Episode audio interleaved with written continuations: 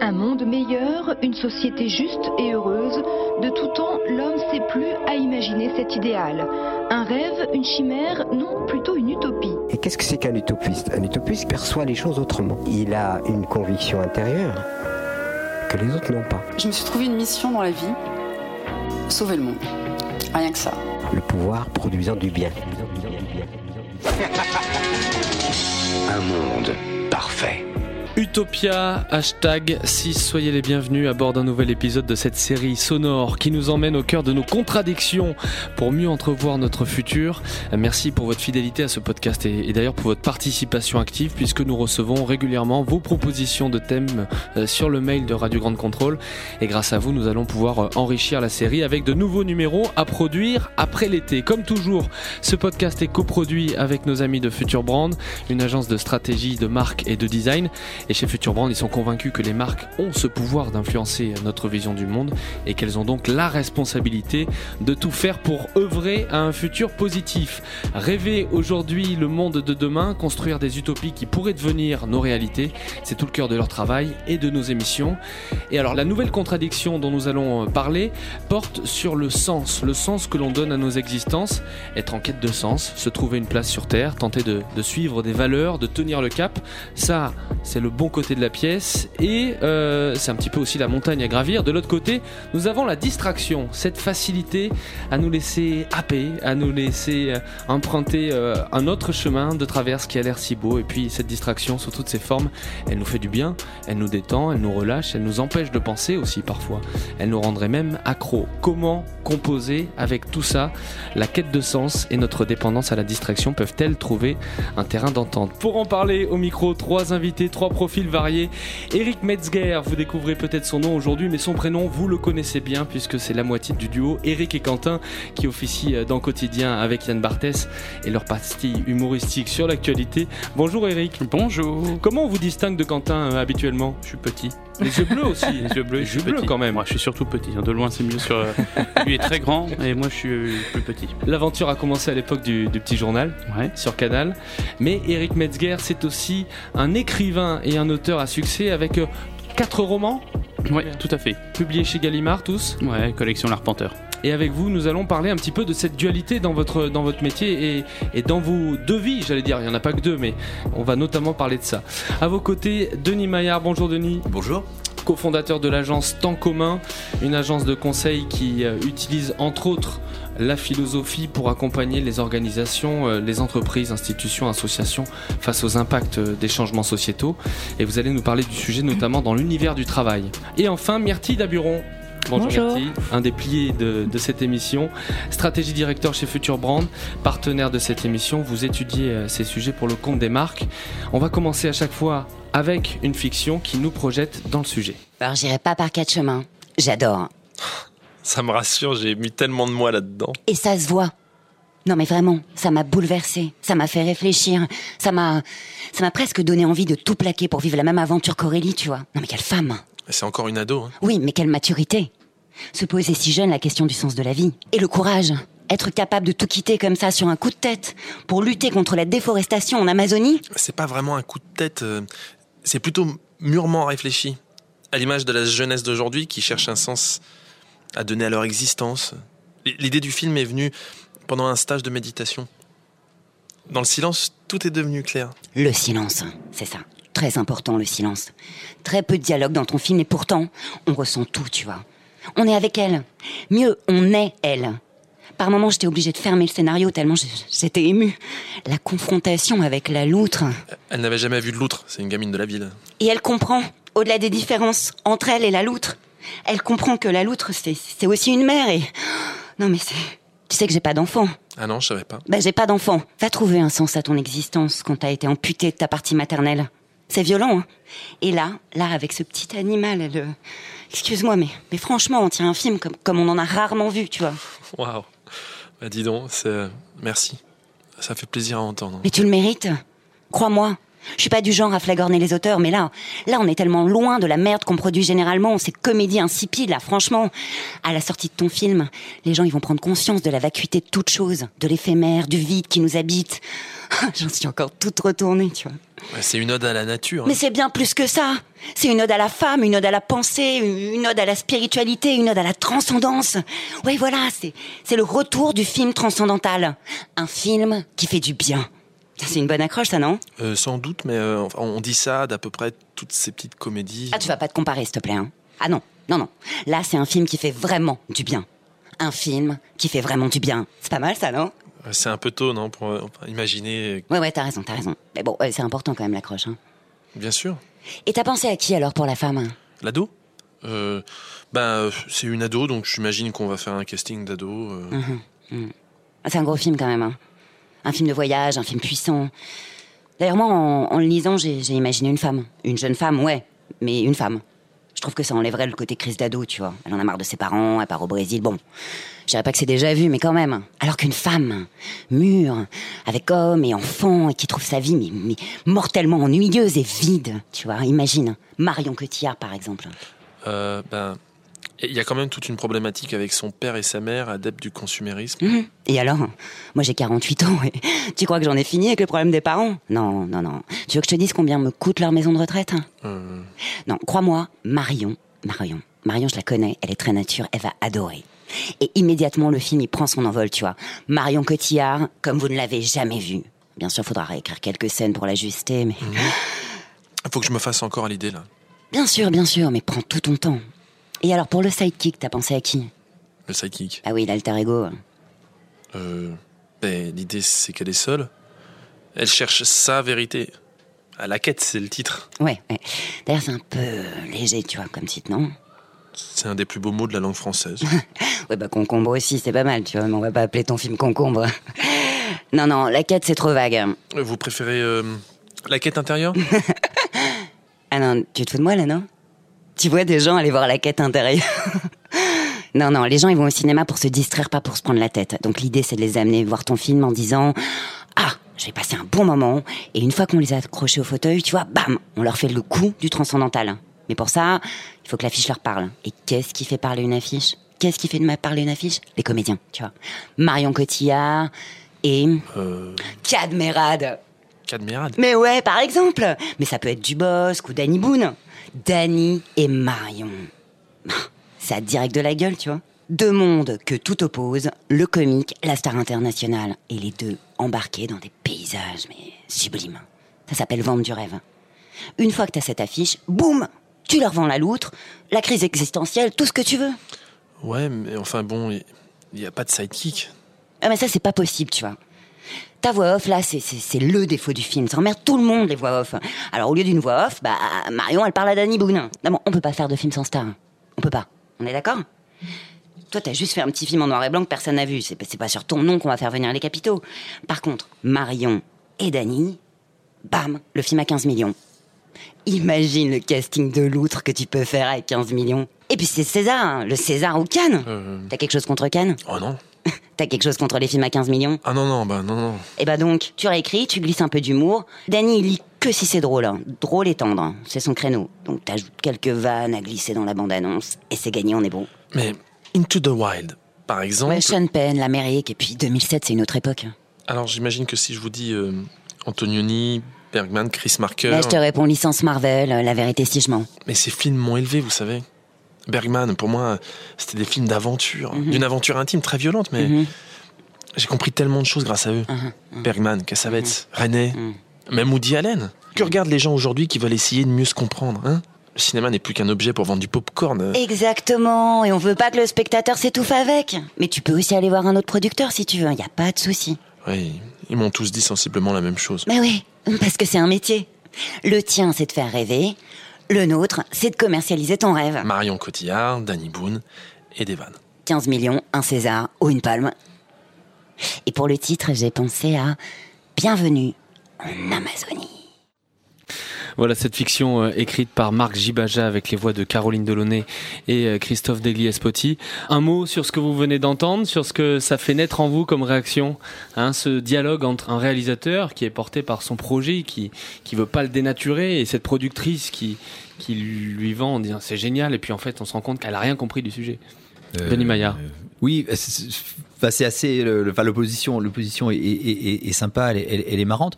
Mais euh, la- enfin, si on oppose d'un côté euh, la futilité euh, sur des films euh, blockbusters, etc., et, et- et de l'autre du film d'auteur, la manière dont c'est vu, le, la quête de sens, c'est un peu chiant.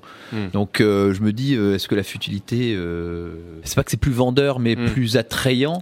Et est-ce que on peut pas faire de la quête de sens ou de la futilité une quête de sens ou de la quête de sens une On comme les le autres comme ça. Ouais. ouais. Eric, euh, je suis tout à fait d'accord. Je pense qu'il faut pas transformer le- ce qui est futile n'est pas forcément chiant, ce qui est chiant n'est pas forcément intéressant, ce qui est voilà, c'est un peu de- bon, c'est c'est c'est bien, c'est bien fictionné, hein, mais après faut pas tomber dans les caricatures non plus. Ouais. On peut faire des Pour choses. vous, c'est un peu trop caricatural là?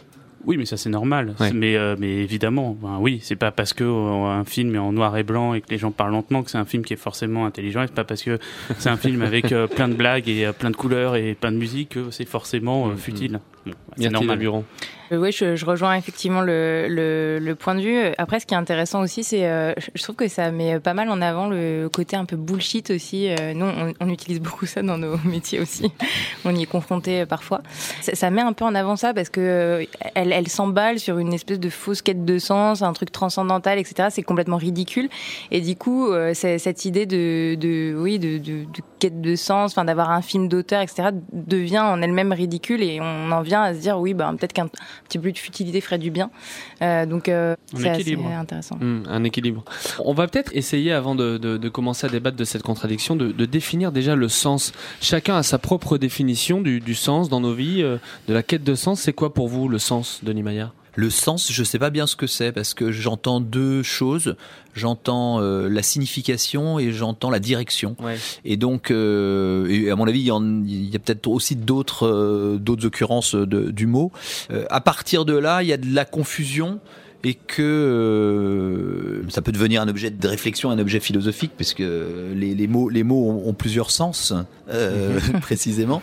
Euh, mais je pense que d'abord, il faut définir dans, dans l'histoire, je pense que la modernité et l'époque contemporaine, moderne qu'on vit, elle est précisément une époque où il n'y a pas une unique définition de ce qu'est le sens. Si on repart plus loin, euh, plus, plus, enfin, plus tôt dans l'histoire, euh, la période antique, euh, la philosophie antique, c'est, euh, on sait à peu près quel est le sens. Le sens, c'est apprendre à mourir, attendre de, mourir, euh, s'y préparer. Et donc la vie est ordonnée autour de ça. Donc le sens de la vie, c'est celui, c'est, c'est, on, sait quelle est la fin et, on s'y prépare.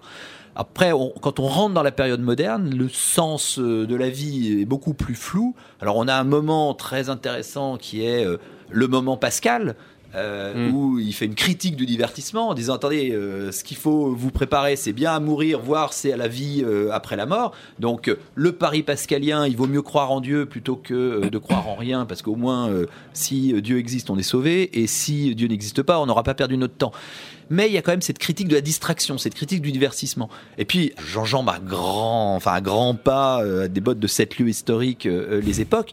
On est aujourd'hui dans une époque où ces questions-là, euh, de la vie après la mort, euh, de la croyance en Dieu, etc., étant, euh, étant euh, pour le coup des, des opinions personnelles et plus quelque chose de partagé de manière universelle, fait que la question du sens Elle est quelque chose qui nous est euh, posé à chacun et Mm. qui peut pas y en avoir une définition euh, de manière générale. Et puis surtout, ça devient une injonction. Hein. C'est que maintenant, il faut avoir une quête de sens. On peut aussi, pourquoi faire? On peut se poser la question. Pourquoi, pourquoi il faut trouver monde- un sens? Est-ce que tout le monde a une quête de sens dans sa vie? Je suis pas sûr. Bah, vous- que- vous- J'ai l'impression qu'on se pose toujours le moment la question de à quoi ça sert, pourquoi je fais ça, pourquoi ceci. Il y a la remise en question. On parle de, je sais pas moi, crise de la trentaine, crise de la quarantaine, les crises à chaque fois, c'est une remise en question. C'est à quoi je sers. Donc j'ai il y a- il y a- j'ai l'impression qu'il y a une injonction aussi où effectivement il faut trouver un sens. On le voit beaucoup en littérature. j'ai le sentiment, et pas d'ailleurs, euh, je dis en littérature, mais c'est pas que en littérature, on parle beaucoup de, de feel good, par exemple, des, des livres pour apprendre à aller mieux, pour se sentir mieux dans, dans la société. Donc, c'est vrai qu'il y a quelque chose où, euh, mais même très jeune, on nous dit qu'est-ce que, qu'est-ce que tu veux faire plus tard? C'est aussi, euh, quel Ouais. sens tu veux donner à ta vie d'une certaine manière. Donc, Comme si on devait le savoir. très tôt. Exactement. Et c'est et alors que c'est probablement à la fin de sa vie qu'on découvre le sens de sa vie, ou encore et peut-être qu'on n'en découvre pas, on sait pas. Mm. Mais c'est vrai que c'est assez intéressant de se, de se poser la question déjà de pourquoi est-ce qu'on doit trouver un sens à sa vie? Et Eric, si je prends votre parcours, vous vous êtes fixé des objectifs, par exemple avec ce que vous faites? Non, vous, l'aviez un- déjà mentalisé ça ou non, pas? non, c'est un hasard, euh, c'est un hasard complet. La littérature moins, parce que ça c'était lié à ce que j'ai toujours aimé et Ouais. voulu faire. Toute la partie euh, médias, télé, etc. C'est un hasard complet. Et c'est drôle, mais c'était pas du justement, ça n'était pas une- un but ni une fin en soi. Donc euh, c'est du bonus, c'est rigolo, mais c'était pas du tout prévu. Il y avait pas de, j'ai pas fait d'école liée à ça. Enfin vraiment, ça n'avait rien à voir avec euh, mon parcours. Hmm. Myrtille, je sais que vous avez une, une, vous intéressez à la sémantique du mot distraction. Effectivement, ça m'a amusé de réfléchir aussi euh, juste à ce qu'on pouvait mettre euh, derrière. Et je me disais qu'il y avait quand même ce petit préfixe euh, 10 euh, Ouais. au départ qui quand même nous rappelle, enfin va nous amener tout de suite des notions de d'absence, de différence, de séparation. Et du coup, à l'inverse du sens où on pourrait euh, se dire que c'est euh, effectivement une direction, un cap qu'on va donner peut-être à notre vie, en tout cas une, une route qu'on va essayer de, de tracer. Euh, la distraction, elle est peut-être plus à comprendre comme un petit chemin de traverse euh, qui euh, peut-être nous amène aussi à un moment donné à re-rencontrer à nouveau euh, notre notre route. Je trouve ça en fait euh, assez euh, intéressant de le voir euh, de le voir comme ça, comme un Et petit chemin de pourtant, distraction, c'est vrai que quand on parle de distraction, euh, être distrait, euh, se distraire de quelque chose, se laisser distraire par quelque chose, ça a souvent une connotation euh, euh, négative. C'est une connotation négative par rapport euh, aux obligations de concentration, euh, de résultats, de choses comme ça. Mais moi, je trouve que le mot distraction est tel que vous le définissez. Je trouve que c'est c'est un très beau mot. Ça veut dire qu'il y a un chemin et que on va s'en éloigner et que euh, ça peut être ça peut être assimilé par exemple à de la flânerie, à euh, un moment de suspension euh, par rapport au, au- au monde tel qu'il a et dans lequel on, on- on- on prend une place, c'est un moment euh, un peu de, de suspension euh, dans lequel on va, on, va prendre, on va prendre des chemins de traverse. Et je crois que c'est Rimbaud qui, qui, qui dit ça, que finalement dans, dans le détour, dans la distraction, on, on arrive à rejoindre la vérité. Et je trouve Bah, c'est ce qu'il essayait de faire avec les illuminations ou une saison en enfer, non? C'était passer aussi par les, les distractions et les choses les plus extrêmes pour aller vers une quête de la vérité, non? Exactement. C'est-à-dire que je pense que, alors aujourd'hui, il y a un mot qui est qui est beaucoup employé, qui est très à la mode, qui est la sérendipité. C'est-à-dire que c'est découvrir des choses auxquelles on s'attendait pas. Ouais. Et, et- et je crois que effectivement, c'est c'est une disposition d'esprit, la distraction, qui est euh, intéressante. Après, il y a des il y a des difficultés. Il y a, il y a- il y a- la distraction, c'est proche de la dyspraxie. La dyspraxie, c'est aussi euh, ne pas arriver euh, à se concentrer jamais et être en permanence dans la distraction. Être en permanence là-dedans, ça devient plus une difficulté euh, qu'une solution. Eric mais, mais justement, est-ce que la distraction, c'est pas lié à une temporalité très courte? Quand vous disiez un petit chemin de traverse, et par rapport à, à la différence que vous faites avec l'autre mot que vous allez répéter parce que je l'ai pas retenu, La dyspraxie. Euh, dyspraxie qui a l'air d'être d'une temporalité beaucoup plus longue, justement. J'ai l'impression que la précisément. distraction, c'est un moment de, on a toujours un moment de distraction. La distraction ne dure pas longtemps. Par exemple, quand on, on estime se distraire en regardant pendant longtemps quelque chose, je sais pas si on est finalement distrait tant que ça. Est-ce que vous êtes de ceux qui pensent qu'on est en train, et notamment euh, j'en- j'entends l'ancienne génération qui dit, mais on est en train de, de, de faire des, des, des, des jeunes qui sont abrutis, qui sont constamment distraits, qui ne sont pas capables d'avoir deux minutes d'attention. Est-ce que vous êtes d'accord avec ça? Absolument pas. Je, je- non, je suis pas du tout d'accord. Enfin, je suis pas du tout d'accord avec le fait de faire porter à la jeunesse l'ensemble des mots ou l'ensemble des solutions de la société. Euh, là, tout à l'heure dans la fiction, c'était maintenant, c'est de dire oui, les jeunes, ils ont une quête de sens. Voilà, ils ont une quête de sens, très bien. Euh, et, et dans la question, euh, même si vous, vous, vous ne l'endossez pas, j'imagine, là, ils sont plus capables de rien du tout parce qu'ils sont abrutis et distraits en permanence. Et moi, j'aime bien la notion d'effectivement de, il y, a- il y a un côté éphémère, il y a un Mhm. côté momentané à la distraction. Il y a des soucis, mais qui sont pas forcément liés à la jeunesse. Moi-même, je suis en permanence distrait par, par Ah, les, les- va être quoi votre péché les, mignon à sollici- vous les sollicitations euh, de mon téléphone portable entre SMS, réseaux sociaux et autres et autres choses comme ça. Et donc voilà, faisons attention de pas porter, de faire porter à la jeunesse euh, absolument toute cette société. Elle a bon dos, la jeunesse. Hein.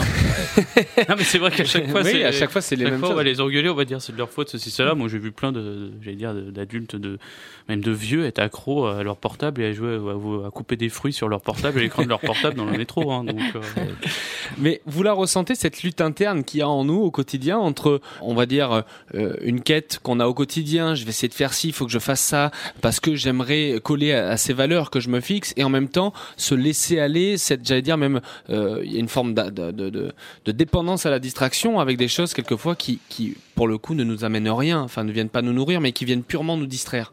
Mais je sais pas si c'est de la distraction finalement ça aussi. Je me demande si c'est pas juste être accro ou autre chose. Là je lisais le 1 l'hebdo sur Facebook qui est hyper bien. Et euh, effectivement, ils parlent du- de, de, de la manière dont on, on devient accro et comment ils ont rendu l'application, par exemple Facebook, comment on a été rendu accro en faisant le, le, le test sur une souris. Alors ils font une souris euh, qui est dans un laboratoire et si on, elle, elle appuie sur un bouton, elle attend de quantité de nourriture à chaque fois la même qui arrive. Bon, puis après ils changent le- juste le principe. La souris a bien compris, elle appuie euh, régulièrement, une fois par jour, deux fois par jour sur son bouton, elle a mangé. Et quand ils changent la quantité de nourriture et que ça devient aléatoire, la souris elle appuie tout le temps. Elle devient parce qu'elle sait pas ce qu'elle va voir et c'est exactement ce qui se passe avec nous et les réseaux sociaux. Moi je suis pas sûr que ce soit de la distraction, c'est comme rester sur Netflix pendant des heures. Je suis C'est pour moi, la distraction, c'est de l'inattention. C'est on est distrait par quelque chose. Encore une fois, Mm. on se disait, c'est un- c'est une temporalité qui me paraît beaucoup plus courte. On va être distrait, je vais tourner la tête, il va y avoir Roland Garros d'un coup, je vais regarder un point, je vais revenir, un cri va m'attirer, attirer mon attention. Ça, pour moi, c'est une, une- une forme de distraction. Une longue distraction, est-ce que c'est pas plutôt un divertissement à ce moment-là? C'est autre chose encore, à mon avis. Hein.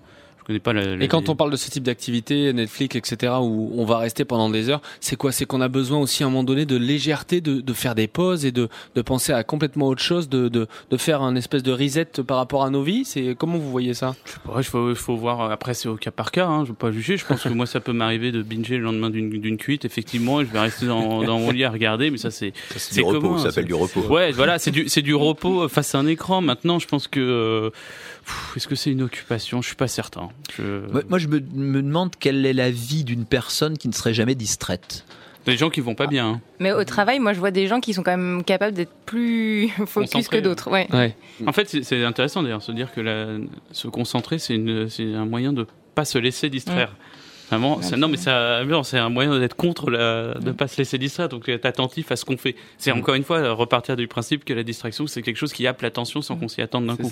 Il y a deux, il y a deux écueils à ce que je disais à l'instant, à savoir euh, une vie qui n'aurait aucune distraction, qui serait tendue en permanence, et de l'autre côté une vie qui ne serait que distraction. C'est-à-dire qu'en permanence notre attention est, est, est, est, euh, est, euh, comment dire euh, attirée euh, par quelque chose, ce qui fait que la concentration n'est plus possible. D'où, me semble-t-il, je crois aujourd'hui les, le, le- le grand succès de la méditation, par exemple, qui est que on peut enfin se concentrer pendant un temps donné sans être en permanence euh, soumis à des possibilités de distraction. Et donc il y a un effort sur soi-même euh, Pour rentrer à l'intérieur de soi. Pour, pour rentrer, oui, c'est ça, pour pour pour se concentrer, pour euh, euh, trouver un chemin qui serait entre les sollicitations diverses, multiples et in- in- in- incessantes d'un côté, et de l'autre côté une vie monacale totalement euh, tendue vers, euh, vers, euh, vers un objectif. Je, crois que c'est ça. Donc la frontière, c'est l'hygiène personnelle qui nous... Voilà,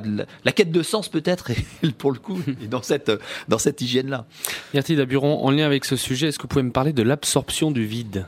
Euh, alors c'est c'est pas un concept, hein, c'est plus euh, un truc que moi je, je, je me dis, enfin une réflexion Ouais. que je me suis faite.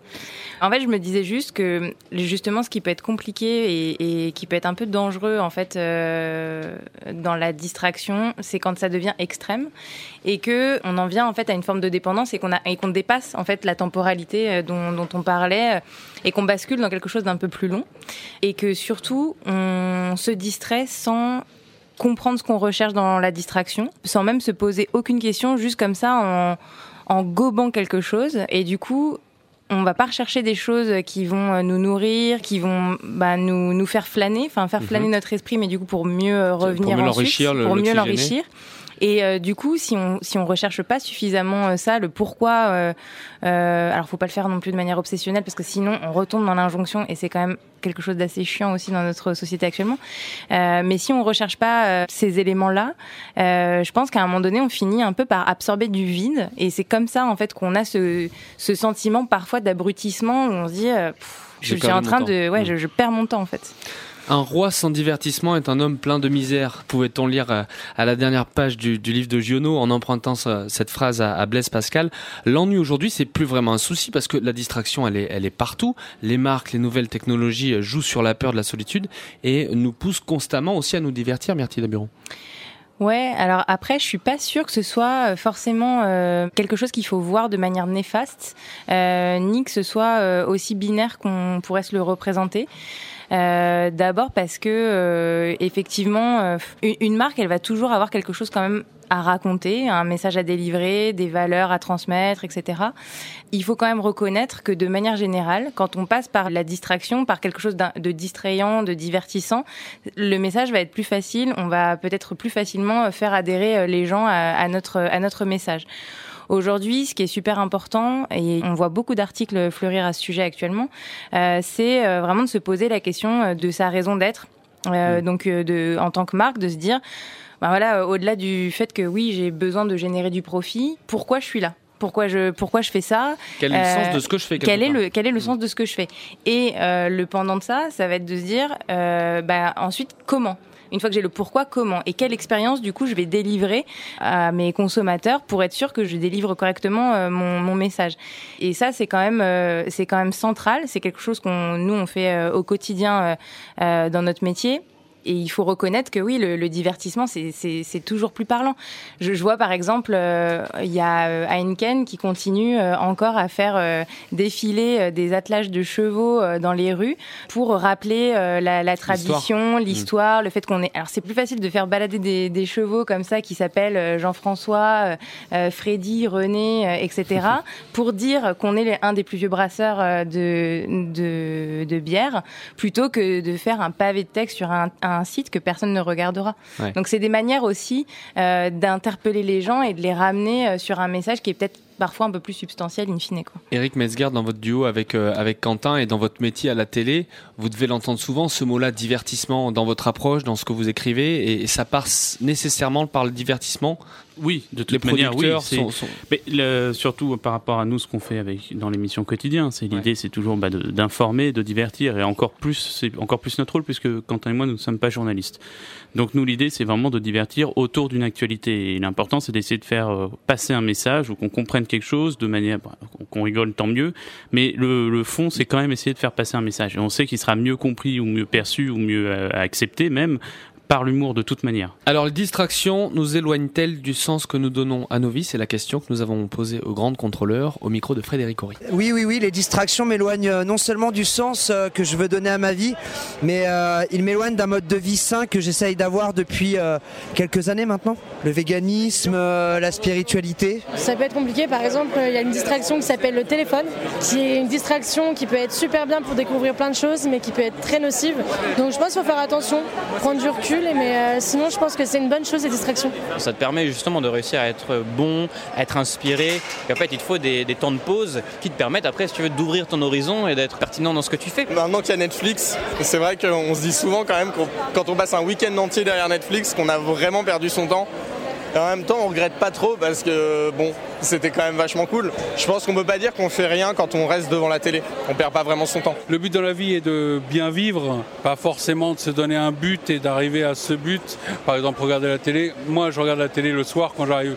Mais c'est une espèce de, de besoin que j'ai d'enlever tous ces côtés de la journée de réflexion et de choses. C'est comme on nous dit, il faut pas manger de gras. Qu'est-ce qui est plus important? Moi, je préfère ne pas me poser ces questions-là et de regarder la télé plutôt que me dire ah ouais non mais là je m'éloigne de, de mon but dans la vie. Effectivement, on s'éloigne tout le temps de son but de la vie. Voilà les, les réponses variées et riches des grandes contrôleurs. Eric Il y Metzger. a quand même quelque chose de Ouais. marrant, c'est qu'il compare le, le- le divertissement au gras. Donc, euh, le gras, c'est pas bon pour la santé, se divertir, c'est par pas nécessairement négatif. mais Il y en c'est- a un qui, hein. qui Ah, dit que bon le, divertissement gras. c'est le gras, et l'autre, le premier, qui dit que euh, il est vegan et que ça c'est vraiment un sens, Ouais. le sens. Mais lui, il avait euh, bu trop de bière. Ouais. Vous entendez quand même, hein, je- on va être très honnête, il a un peu bu.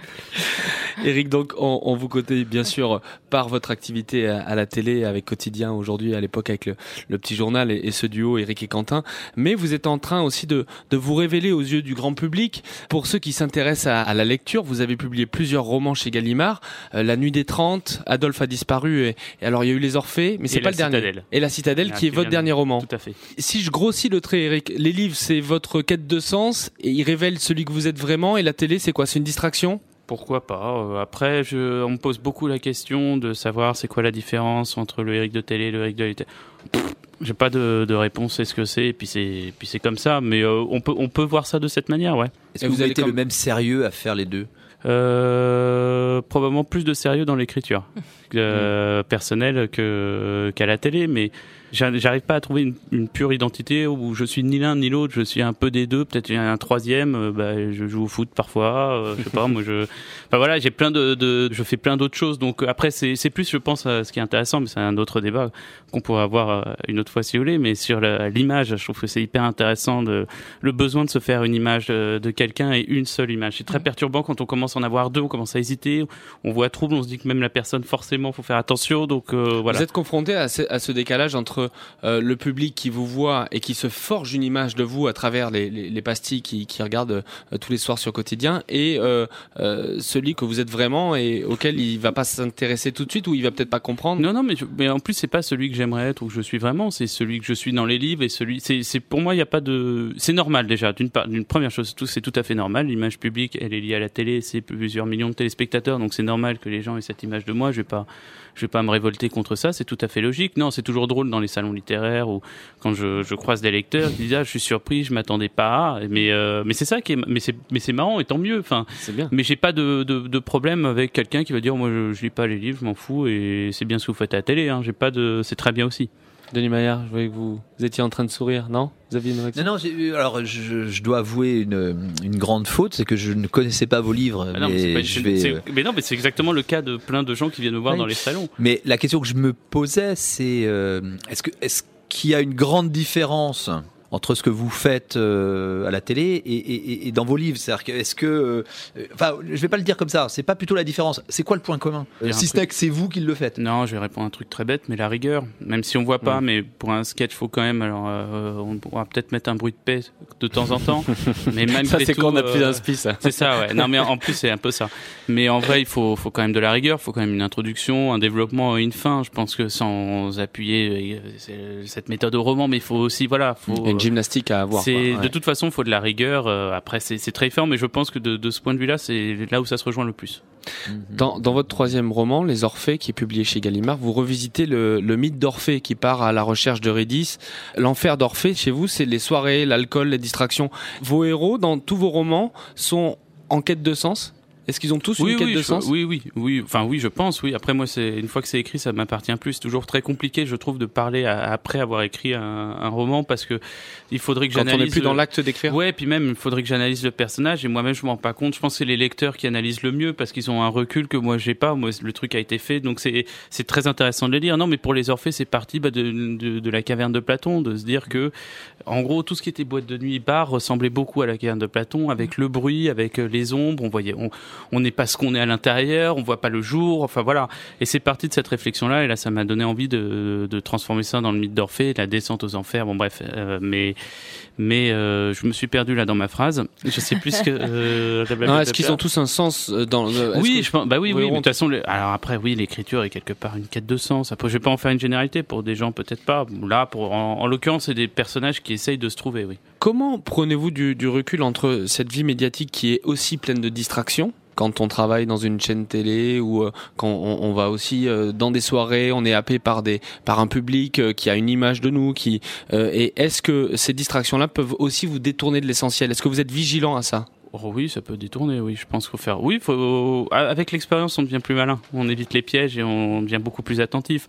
Au début, effectivement. C'est-à-dire peut- Oh bah je j'ai une casquette hein. Je...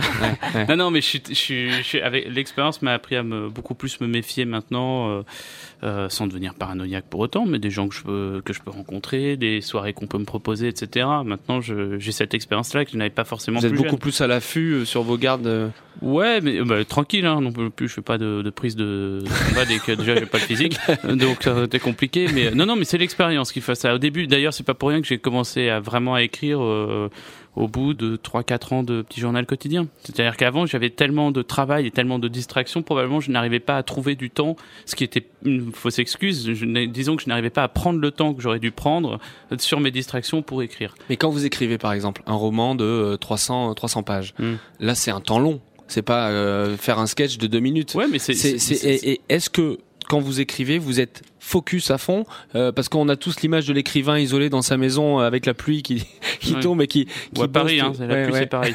Euh, non, mais, mais- est-ce que vous laissez aussi des distractions quand vous écrivez? Ou- moi, je me suis offert un téléphone à clapper, par exemple, sans internet et tout, quand vraiment je veux écrire pour me, parce que j'ai un problème, euh, j'ai un problème avec mon téléphone hein, dans la tête, de mon smartphone, je veux dire, à toujours regarder, donc c'est une vraie distraction chiante pour le coup, mais euh, non, sinon c'est des séances de 2-3 heures, on coupe, on fait d'autres choses, euh, et même si c'est qu'une demi-heure, j'ai aussi appris ça en termes de discipline maintenant.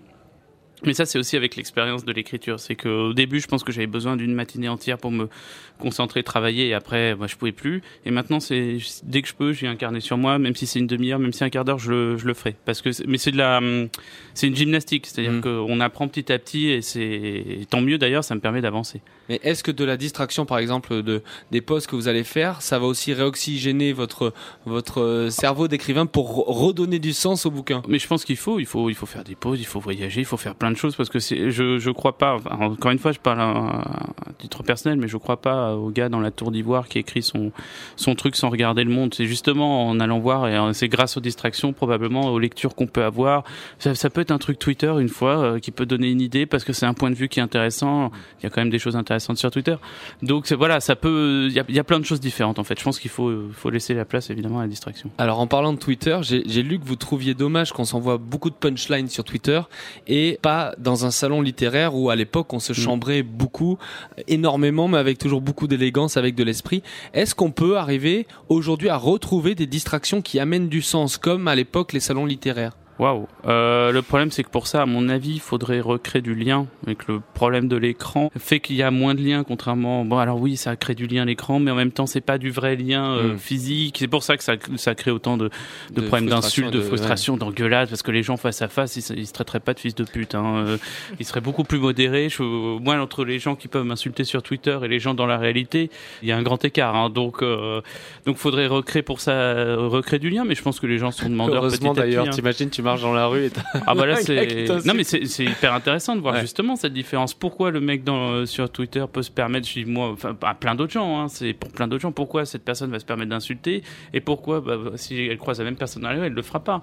Bon bah c'est ce que je regrette par exemple quand je parlais effectivement des salons littéraires en me disant euh, avant il y avait des belles des belles punchlines, c'était c'était beau, c'était de l'élégance, c'était une joute et il y, avait de l'envie dedans, il y avait un- il y, avait du respect quelque part. Maintenant bon c'est un peu bas du fond, mais ça peut recommencer. Mais même quand on voit, la, si on compare par exemple la télé des années 70 et la télé d'aujourd'hui, quand on prend des émissions euh, euh, comme Apostrophe avec Bernard Pivot, euh, il y avait du clash, il y avait du divertissement, mais c'était, il y avait derrière, on, on se couchait avec des, en ayant appris plein de choses, en s'étant confronté à, à plein de, de, de, de, pensées ou d'idées différentes et on se, on se couchait moins bête quoi. Mais le, le, le truc, après, je faudrait analyser ça plus en profondeur. hein. J'aime beaucoup Apostrophe. hein. J'étais pas mais j'ai les DVD, je regarde, il y a des émissions super, mais je pense que euh, le média est devenu tellement de masse, il y a tellement de monde. C'est-à-dire qu'il faudrait voir combien de personnes regardaient Apostrophe à Mm. l'époque. Maintenant, c'est juste qu'il y a combien d'écrans de télé, etc. Enfin, le public est tellement plus nombreux que peut-être que peut-être Apostrophe maintenant fonctionnerait pas du tout. Peut-être qu'il y aurait 20 000 personnes à peine. Donc l'émission serait coupée au bout de deux semaines. Donc il y aurait pas Apostrophe.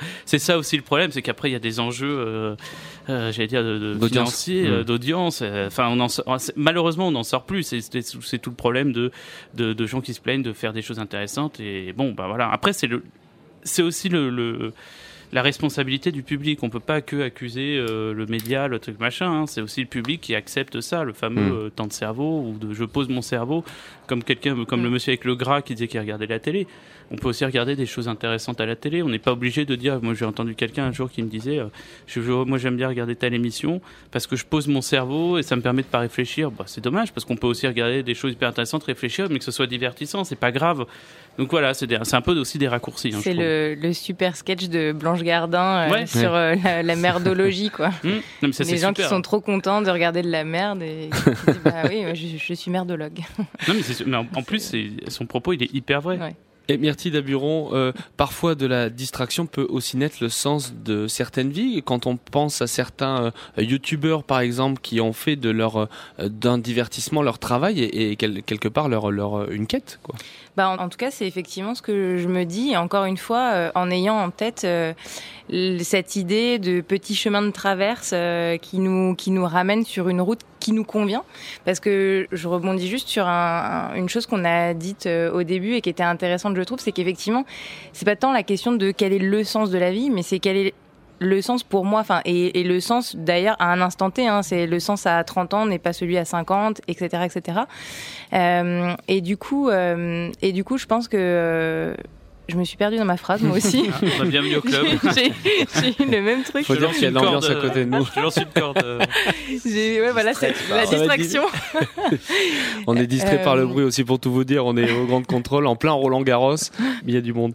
Juste euh, intervenir par rapport à ce que vous disiez, ça vous fera peut-être Ouais. en même temps retrouver euh, le fil de, de- de votre pensée. La question était, finalement, le- en prenant l'exemple des youtubeurs, Ah oui, voilà. euh, ils, font, ils font quelque chose de futile, mais ils ont trouvé un sens puisqu'ils ont un travail. Et je, je crois que, pour le coup, je suis pas sûr qu'on puisse dire qu'ils ont trouvé un sens parce qu'on en, finalement on n'en sait rien. C'est un peu ce que vous disiez sur, euh, c'est quelque chose d'assez personnel. Mais je crois que s'ils ont un revenu et si euh, finalement ça devient une activité pour eux et un travail, là je crois qu'il y a quelque chose qui est de l'ordre du sens, c'est que il me semble le travail, euh, me semble-t-il, porte son sens en lui-même, c'est-à-dire que euh, faire quelque chose, travailler, œuvrer, transformer, etc.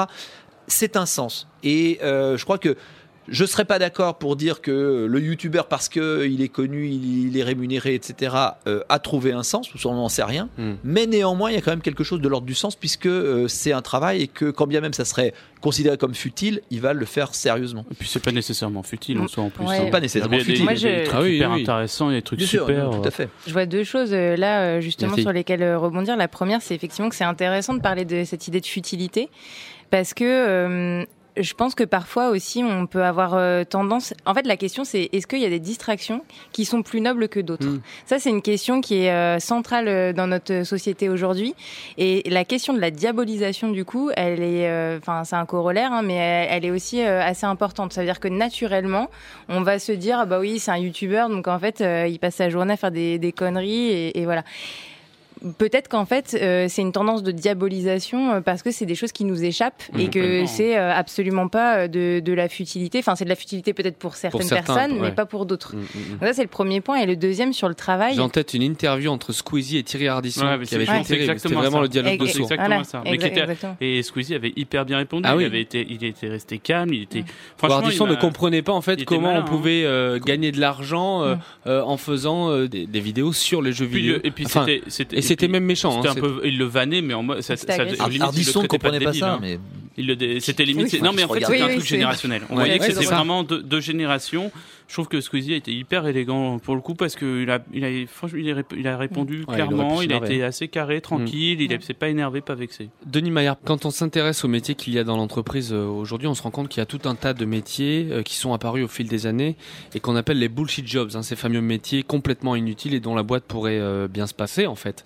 Que se passe-t-il quand on se rend compte que son travail et le travail que l'on fait n'a aucun sens Euh, Qu'est-ce qui se passe quand son travail n'a aucun sens Euh, c'est- on, est, on, est, on est malheureux. Je- Ça, c'est je- les je- reconversions. hein. Ouais, Mm. alors voilà, c'est-à-dire que après, euh, il Mais il y a des gens qui restent bloqués dans un boulot parce que Oui. ils, ils osent pas le quitter alors qu'il Oui. fait plus sens Alors, pour eux. Il y, a, il y a trois attitudes, c'est ce que dit euh, le sociologue américain Hirschman. Il dit face à une situation à laquelle on est en, en désaccord, il y a trois, il y a trois situations euh, exit, voice, loyalty. C'est exit, c'est je pars, euh, je switch, je m'en vais.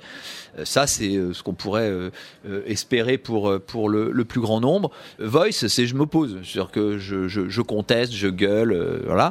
Éventuellement, je me syndique, je, je, je crée un rapport de force. Ça, c'est pas aujourd'hui ce qui est le plus le plus le plus majoritaire. Reste euh, loyalty, c'est-à-dire que bah, je fais le gros dos, j'essaye de rester. Et ce qu'on ce qu'on constate effectivement face face à, à, à un travail qui euh, peut être. euh, alors je vais revenir sur, sur la question des bullshit jobs vraiment, mais face à un travail dont on pourrait se dire il a il a pas d'utilité. euh, effectivement, il y a, il y a- il y beaucoup de il y a beaucoup de, de, de souffrance. Il peut y avoir beaucoup de souffrance. Alors après sur la question des bullshit jobs, moi je suis un peu critique avec avec cette notion là, non pas dans la réfutation du fait que ça existe, parce que ça peut exister. Vous le disiez, il y a des métiers euh, qui euh, sont euh, faits essentiellement à base de reporting. Il faut remonter des chiffres, il faut qui n'ont pas forcément de sens en eux-mêmes et, d'utilité.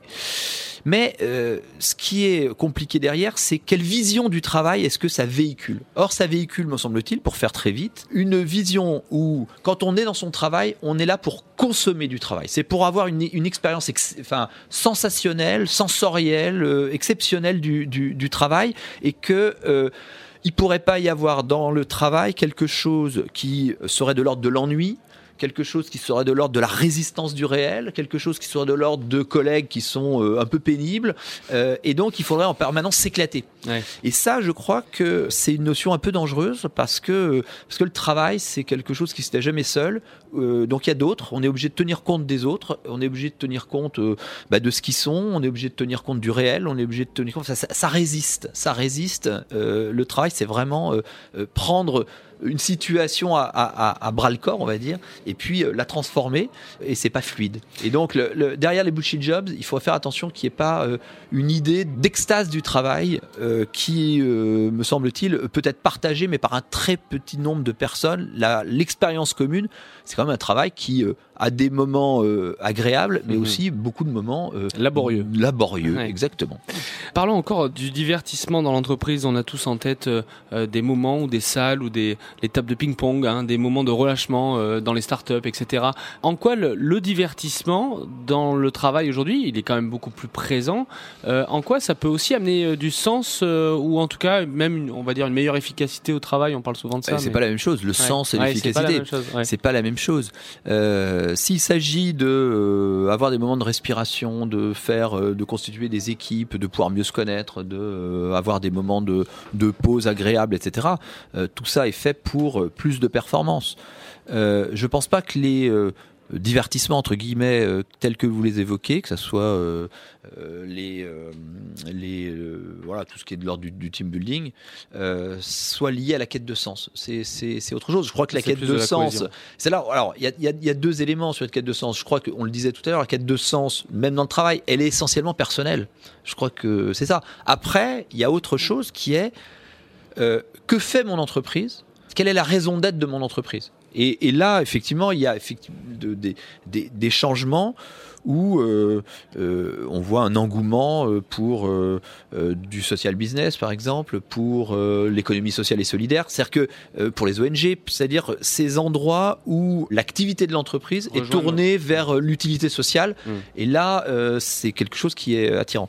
Mais enfin, la difficulté de ces métiers, c'est que souvent la promesse euh, est pas est pas tenue au bout. C'est que euh, finalement, c'est aussi un travail comme un autre. Merci Daburon, vous avez analysé cette contradiction par le prisme des marques et des activités euh, que l'on fait aussi dans nos sociétés. Et il y a un moteur dans tout ça, c'est le moteur de notre dépendance à la distraction, les réseaux sociaux. Alors oui, c'est sans doute euh, un, des, un des moteurs. euh, c'est de toute façon, c'est un peu comme la jeunesse. les réseaux sociaux, ça revient systématiquement quand il y a un, un problème. Ouais. Et c'est vrai que c'est un des premiers trucs qui, qui va venir dans la discussion quand on va commencer à se demander. Pourquoi on a, on a moins de concentration, pourquoi on a moins de, on a moins d'attention, enfin pourquoi tout ça se réduit comme, euh, comme peau de chagrin.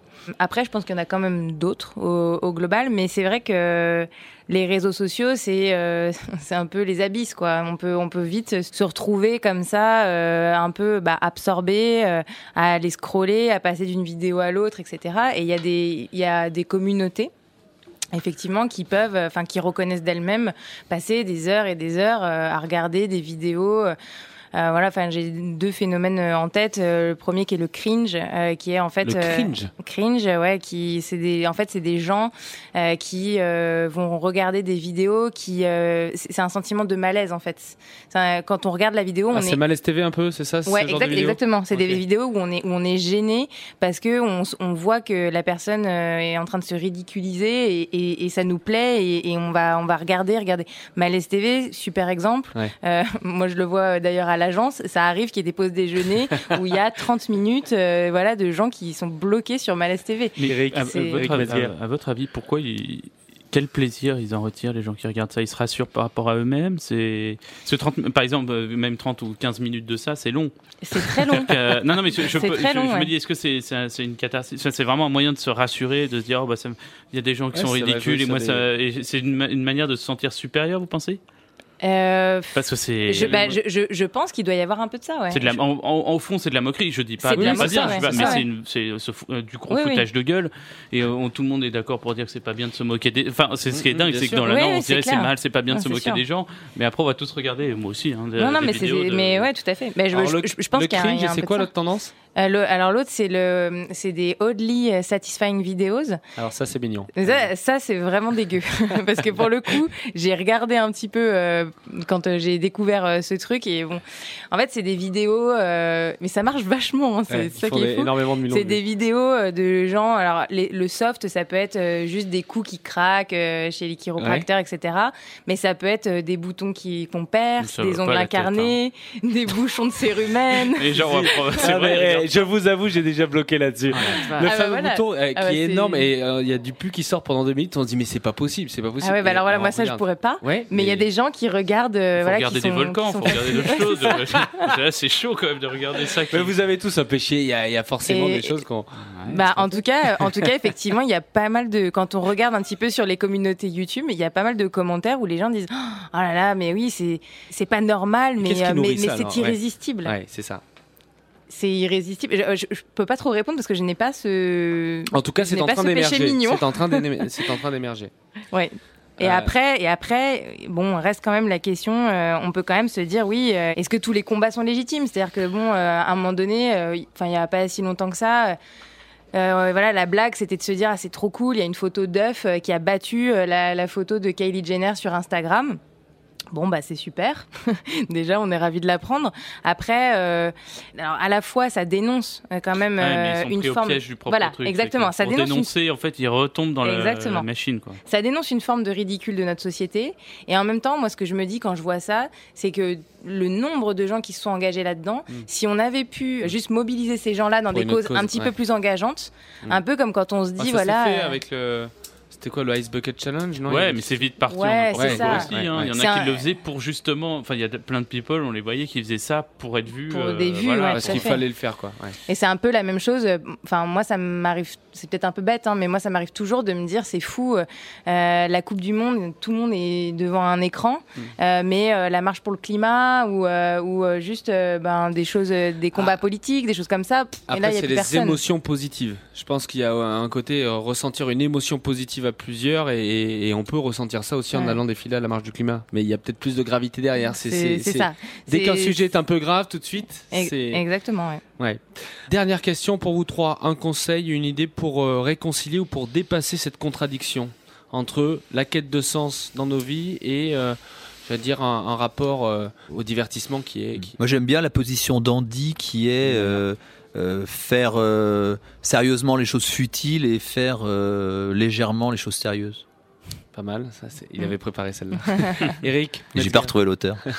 Ah, je, le téléphone a clapé. J'y crois beaucoup. non, mais c'est vrai parce Ouais. que grâce à lui, euh, on se laisse plus distraire par le smartphone et on peut être distrait par d'autres choses, du paysage, un truc dans la rue, etc. Et c'est con, mais Ça- Donc, Aujourd'hui, vous n'avez plus de smartphone. Si, si, oh bah, si, bah, Ah, si je quand suis même. toxique quand même.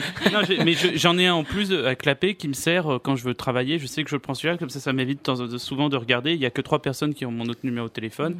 en cas d'urgence. Mais je pense que c'est c'est pas mauvais. Parce que je suis complètement toxico hein, du, du On téléphone, du smartphone. C'est un vrai problème. Donc le conseil, le téléphone à clapper. Très bien, on va relancer la, la mode avec ça. Ça ça coûte pas cher, en plus. Ouais, en plus. ouais.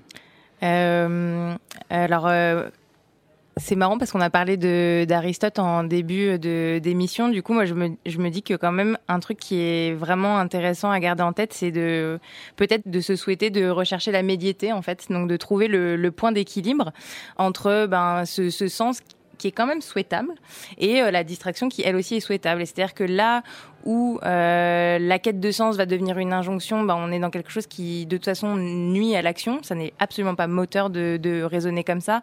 Et en plus c'est super chiant au global. Et de même euh, sur la distraction, voir en permanence la distraction comme un comme un truc euh, euh, diabolique qui nous empêche d'avancer, ça, ça n'est pas souhaitable non plus. Donc la médiété par rapport à ça, ça serait, ce serait quand même intéressant. Et, et comment? Sûrement en recherchant, comme je disais au départ, de rechercher aussi des, sources de distraction qui vont nous nourrir et qui vont nous apporter quelque chose pour qu'on euh, revienne un petit peu sur, euh, sur, notre, chemin. Euh, et après, euh, il y a un concept euh, que je trouve intéressant. Pas forcément dans, l'ensemble, mais il y a un truc qui m'a qui m'a parlé là-dedans, euh, qui est celui de la résonance, euh, qui nous vient d'un sociologue allemand qui s'appelle Hartmut euh, Rosa. L'idée, c'est de se dire qu'on va chercher de la résonance, et c'est-à-dire des choses qui vont en fait nous toucher auxquelles on va pouvoir être réceptif et qui vont nous transformer. Et je pense que ce, ce truc de se dire je vais me rendre disponible à des choses qui vont me transformer et je vais me laisser euh, Happer par ça. je vais Mhm. me laisser happer par un truc positif de je peux me faire transformer. Euh, ça c'est euh, c'est plutôt euh, assez intéressant. Et puis de toute façon ça va dans un mouvement global de décroissance, euh, d'arrêter d'être toujours dans l'accumulation, le toujours plus, etc. Donc voilà, je, Ça se rejoint. je- Mais c'est vos conseils à, tous les trois. Merci à tous d'avoir participé à ce débat sur cette nouvelle contradiction entre quête de sens et distraction. J'espère que cela vous aura permis de nourrir votre propre avis sur le sujet. Un grand merci à tous les trois. Myrtille Daburon, merci Eric. Eric Merci. Mesguer, le dernier. euh, La le- Citadelle. La Citadelle, donc à découvrir chez Gallimard. Tout à fait, collection L'Arpenteur. Denis Maillard, vous aussi, vous avez un, un bouquin Oui, Vous avez absolument. rédigé il n'y a pas longtemps Absolument. Sur. euh, s'appelle Une colère française qui a rendu possible les Gilets jaunes. Il y a eu une euh, tentative d'explication pourquoi un tel mouvement a été possible en France euh, en 2018. On peut le retrouver en librairie. chez Aux édi- éditions de l'Observatoire, dans toutes les bonnes librairies. Allez chez votre libraire. merci beaucoup et merci à, à Féfé Paturange qui réalise ce podcast. Un grand merci également à Charles Ferry et Fred Horry pour avoir préparé ce sixième numéro. À très vite pour de nouveaux horizons sur Utopia.